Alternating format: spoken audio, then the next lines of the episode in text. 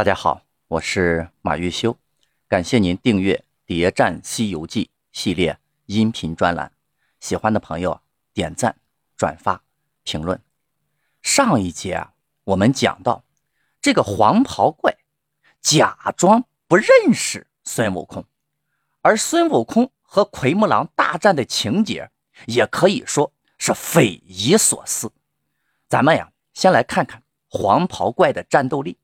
黄袍怪没有丢舍利子之前，第一战是大战猪八戒、沙和尚，外加秘密的护唐小分队那基本上呢打了个平手。那么第二战，黄袍怪大战猪八戒、沙和尚八九个回合，猪八戒临阵脱逃，活捉了沙和尚。那么第三战，黄袍怪大战小白龙七八个回合，小白龙负伤逃走。黄袍怪丢了舍利子之后，和孙悟空大战有五六十个回合，还不分胜负。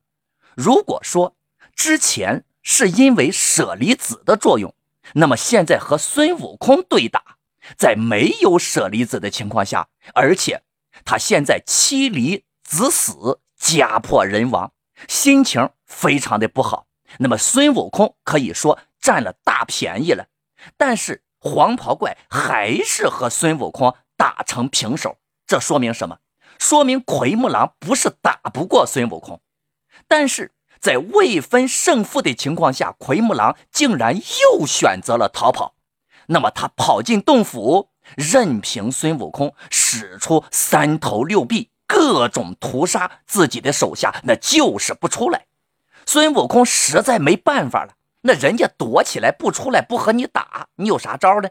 孙悟空一时忍不住，那怒发冲天，冲到天庭，实名举报天庭有神仙在人间搞腐败啊，还生了俩孩子，那两个肉饼啊就是证据。那玉帝一听，那个这还不得赶紧查呀？那查吧，这还不好查吗？奎木狼那点事儿，天庭那谁不知道啊？那一会儿的功夫，天师。就回奏道：“说二十八星宿颠倒，只有二十七位，独少了魁星。奎木狼下界了，今已十三日了。”玉帝又说：“天上十三日，那下界就是十三年呢。奎木狼已经在人间实打实的待了十三年，那孩子都会打酱油了。”玉帝就让二十七星宿去把自己这哥们儿啊。叫上来，这二十七星宿领了旨意，出了天门，是各念咒语，惊动了魁星。奎木狼一听，本部元星念咒，那方敢出头，随众上界。奎木狼被带回天庭，孙悟空拦住南天门就要打，但是还是啊被二十七星宿给拦住了，那是各种的解劝呢。其实啊，这老孙也不过是做做样子罢了。让二十八星宿欠自己一个人情，奎木狼惨呀！孙悟空一天之内杀了他的儿子，拐了他的老婆，骗了他的宝贝，灭了他的山头，让他成了真正的孤家寡人，还被捉回天庭，堪称《西游记》当中最惨的神仙。那么，奎木狼身上究竟藏着什么秘密呢？为什么？会有奎木狼这一战呢？我们呀，接着往下看。奎木狼到了天庭，在腰间取出金牌，向玉帝叩头谢罪。玉帝就问奎木狼说：“上界有无边的圣境，你不受用，为何却私走一方啊？”奎木狼叩头啊，启奏道：“说万岁，赦臣死罪呀！那宝象国公主。”也非凡人也，她本是那披香殿侍香的玉女，因欲与臣私通，唯恐玷污了天庭圣境，她思凡先下界去，托生于皇宫内院。是臣不负前妻，变作妖魔，占了山头，设他到府，与他配了一十三年的夫妻。奎木狼这话就有意思了。哦，是玉女想与他私通，然后呢，这玉女先是思凡下界托生，那这还是一个女追男的故事，那这故事编的可以讲是漏洞百出。为啥叫漏洞百出呢？首先，这奎木狼的长相啊，就是一个成语儿，那惨不忍睹啊！你说这玉女究竟看上奎木狼哪一点了，就长得这么丑，是吧？那么第二，一个玉女突然消失，天庭居然没有派人去调查投胎这事儿，咱知道那是归地府主管。那么这玉帝啊，这个玉女又是怎么通过了地府的盘查去投的胎呢？那么第三，既然他要和情人约会，那么这百花羞公主啊，居然时时刻刻的想要逃出奎木狼的魔爪，那么从女追男的爱情故事变成了奎木狼霸王硬上弓。那么第四，投胎那不得需要长大吗？对不？那么奎木狼还得要等着这玉女长大成人，那才能和她婚配呀。百花羞公主现年三十岁，跟了奎木狼十三年，也就是说她被拐的时候是十六七岁。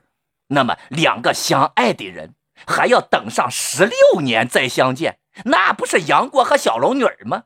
那被拐的时候，对吧？你这压根就不是正常的逻辑。那再说了，既然你俩要约会。完全没必要去投胎呀，是吧？你投胎就意味着啥事都忘了。那么要想私会，玉女和奎木狼一起下个凡出趟差不就得了吗？对吧？你这你就不能下凡在人间愉快的聊个天吗？是吧？那么奎木狼还说怕玷污了天庭圣境，那你这怕给天庭玷污了圣境，你这但是你私凡下界不也给天庭创造了一个逃犯吗？难道现在你不是在给天庭抹黑吗？是吧？所以啊，真相只有一个，啥呢？奎木狼在撒谎。大家注意啊，奎木狼上到天庭，先在腰间取出一块金牌。那么这个金牌是干啥用的呢？这个金牌呀，就是块令牌。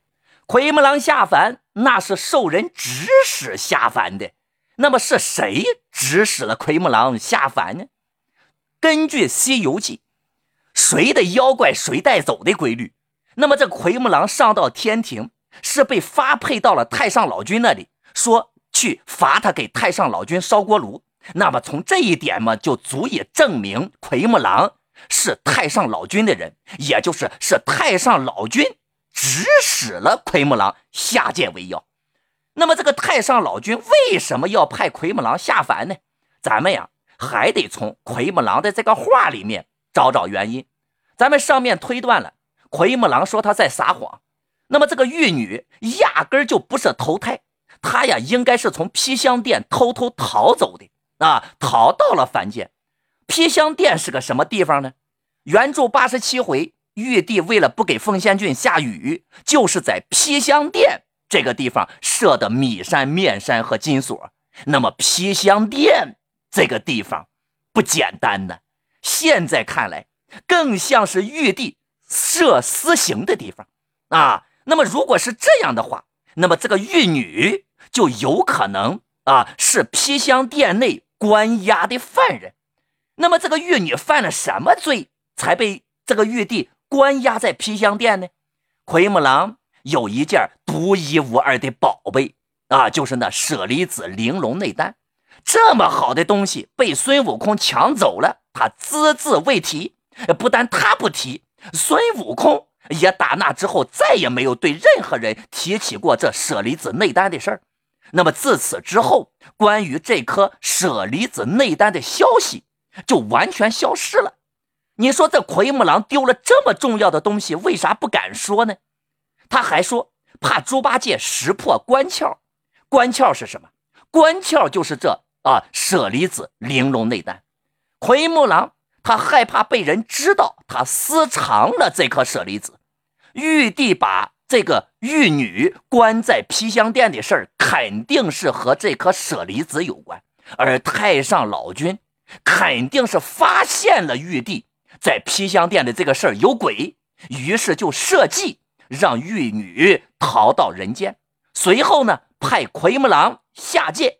那么，奎木狼下界的目的就是为了去追查这颗舍利子。那么玉帝在披香殿到底用舍利子在干嘛呢？那么他在披香殿研究舍利子的功效，玉女应该就是他的实验品，而他研究的内容应该就是如何把玉女和舍利子合二为一。那么在之前的章节呀，我曾经给大家讲过，孙悟空就是玉帝和如来共同合谋的产物。咱之前也讲过，如来掌握着一门用魂造人的技术，对吧？孙悟空就是如来用舍利子造出来的。那么这么说啊，孙悟空是舍利子造出来的，有啥依据没？那当然有了，依据一，舍利子。作为佛教至宝，从外形上看就像块石头，所以孙悟空从石卵里蹦出来，那是有寓意的。他就是为佛而生的。而后面取经成功之后，他成为了斗战胜佛的剧情，也充分证明了这一点。那么依据二，唐僧收孙悟空为徒那一回，也就是原著的第十四回。那么这一回的标题是什么呢？叫心猿归正。六贼无踪，那么心猿很明显指的就是孙悟空了。那么咱们再来看那一回的开场诗是这么写的：说佛即心兮心即佛，心佛从来皆要物。若知无物又无心，便是真如法身佛。法身佛没模样，一颗圆光含万象。善恶千端无所谓，便是南无释迦舍。